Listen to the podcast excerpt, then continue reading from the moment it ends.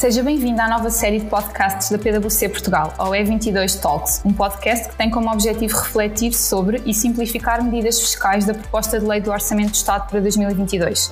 O meu nome é Joana Garrido e hoje estou aqui com Francisco Raposo Magalhães, especialista em tributação das empresas. Bom dia, Francisco. Olá, bom dia, Joana. Muito obrigado pelo convite. Nada, Francisco.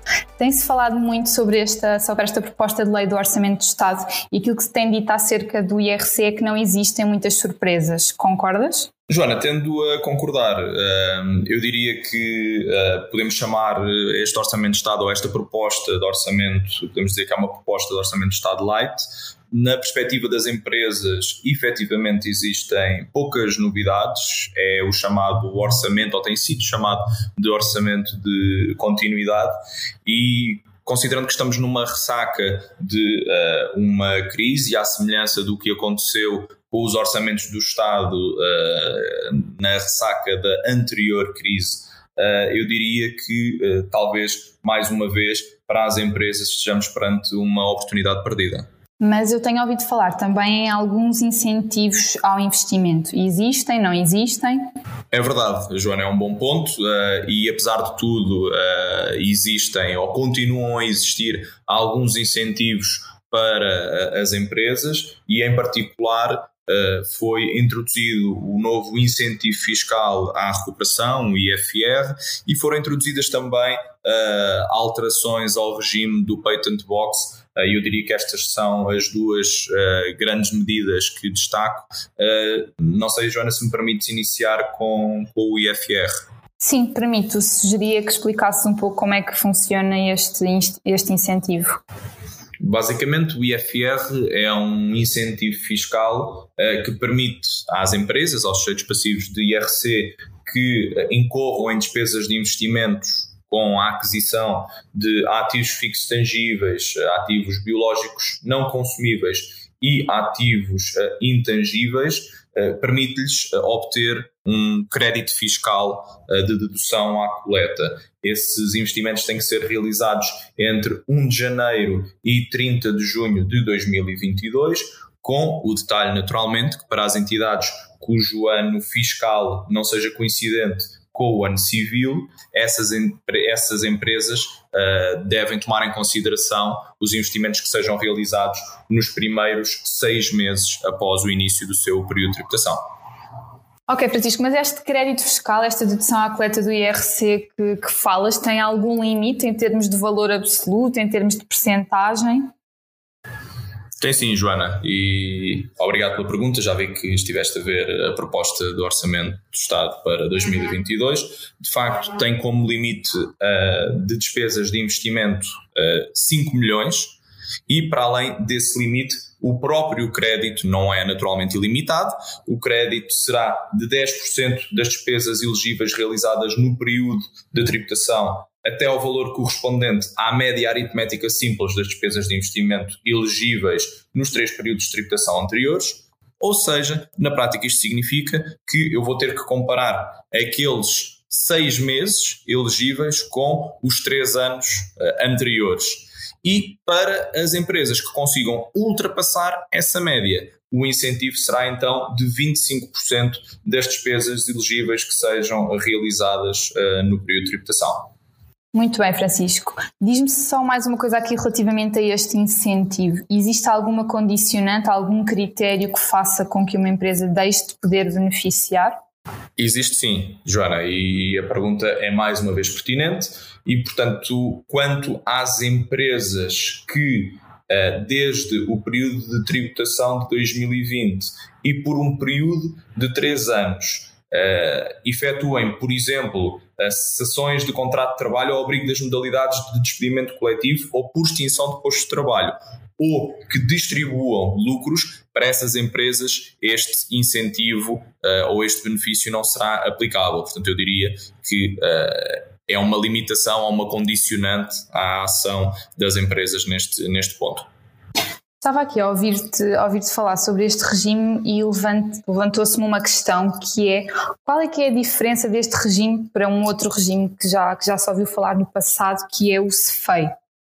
Joana, a diferença uh, será no nome, uh, e acho que essa é a mais evidente para todos, uh, e, e, se calhar a alteração do nome até poderá introduzir aqui alguma confusão aos sujeitos passivos Uh, e é importante essa questão e é importante também para os sujeitos passivos tomarem uh, conhecimento de que este incentivo é em tudo semelhante ao CEFEI. Uh, eu diria que a grande vantagem deste incentivo é não estar condicionado ao uh, espartilho uh, do incentivo extraordinário à manutenção uh, dos postos de trabalho e, portanto, eu diria que nesse, nessa perspectiva será mais benéfico do que o CEFEI, porque tem menos condicionantes, sendo que essa condicionante não é própria do CEFEI, mas própria para qualquer incentivo fiscal e outros incentivos não fiscais no exercício de 2021, mas apesar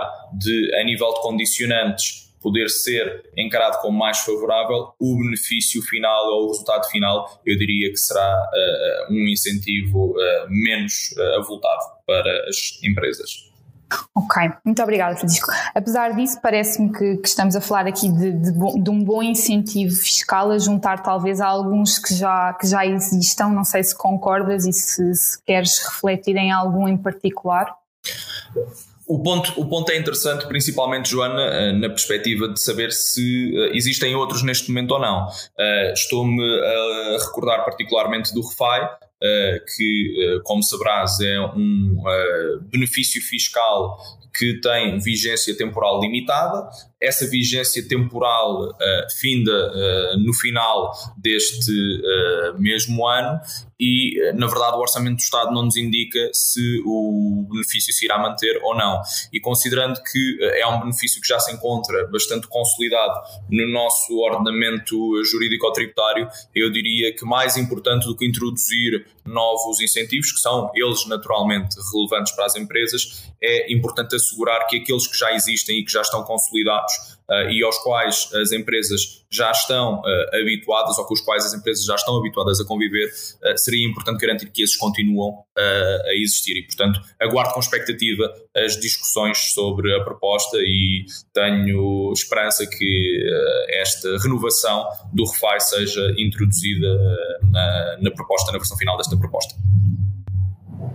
E já, e já, que estamos a falar de benefícios que já existem, Francisco, eu, eu tenho ideia que relativamente a um benefício fiscal que já existe, que é o regime do Patent Box, que apesar de não ser um novo, um novo benefício, que existem algumas novidades no próprio, no próprio regime em si.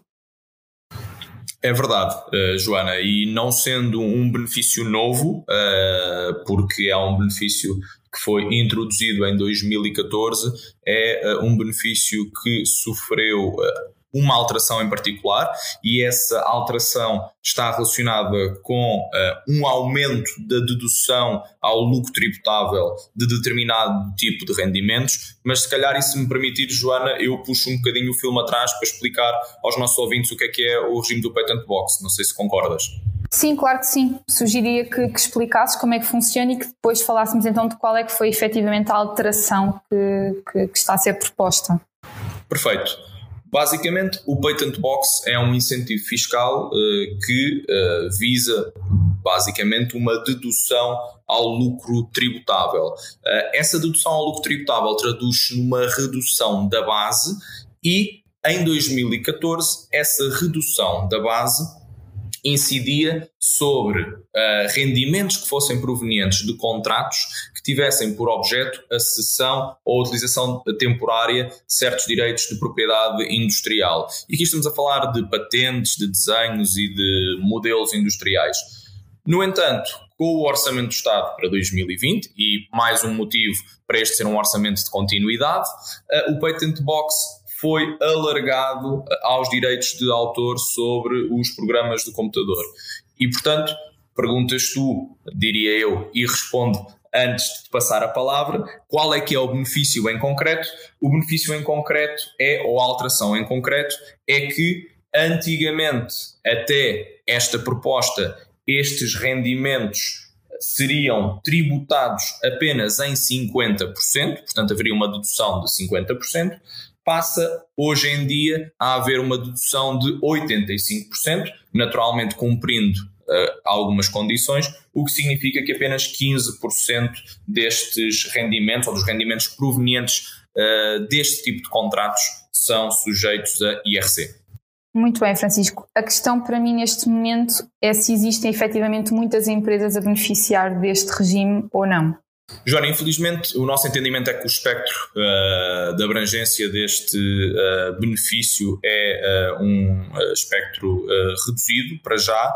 No entanto, ele traduz-se numa intenção clara de atrair determinado tipo de atividades para Portugal e, como sabes, os incentivos fiscais muitas vezes têm motivações para fiscais e, neste caso, claramente existe uma intenção de trazer atividade ou empresas tecnológicas e inovadoras para o nosso país. Uh, eu diria que este regime é um passo certo nesse sentido. Se calhar faria sentido uh, olhar, e passando aqui o pleonasmo, olhar para qual uh, o sentido de todas as obrigações tributárias e todas as obrigações acessórias que estas empresas que querem vir ou que potencialmente quererão vir para Portugal têm que cumprir numa fase uh, inicial e talvez uma simplificação destes processos para essas empresas possa tornar este benefício mais efetivo e mais abrangente. Espero ter dado resposta à tua questão.